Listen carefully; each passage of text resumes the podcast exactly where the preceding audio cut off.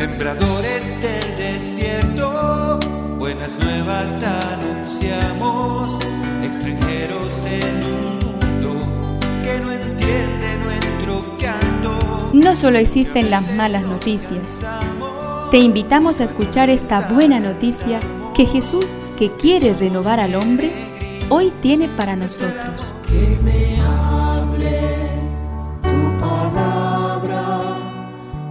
Necesito hoy, Señor, de tu alimento. Hoy en todo el mundo se escuchará esta palabra. Juan 6 del 51 al 58. Yo soy el pan vivo bajado del cielo. El que coma de este pan vivirá eternamente. El pan que yo daré es mi carne para la vida del mundo. Los judíos discutían entre sí diciendo, ¿cómo este hombre puede darnos a comer su carne? Jesús les respondió, les aseguro que si no comen la carne del Hijo del Hombre y no beben su sangre, no tendrán vida en ustedes.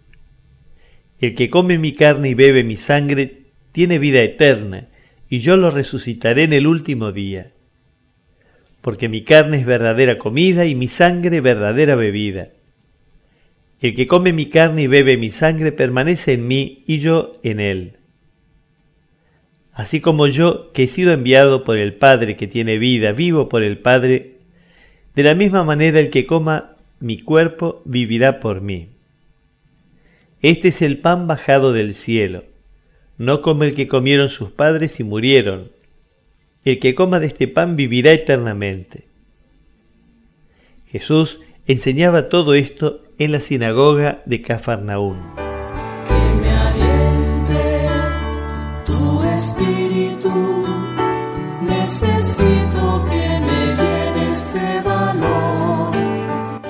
Jesús cuando habla de su pan y de su cuerpo, los identifica de tal modo que dice yo soy para no dejar dudas de que su lenguaje no es figurativo.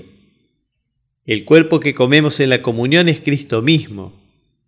No habla del maná ni de una presencia simbólica. Comerlo ofrece la garantía de gozar de eternidad. ¿Cuántos agrarios abandonados? La gente ha olvidado que nadie llega a Cristo Eucaristía si no es atraído por el Padre. Dios está ahí.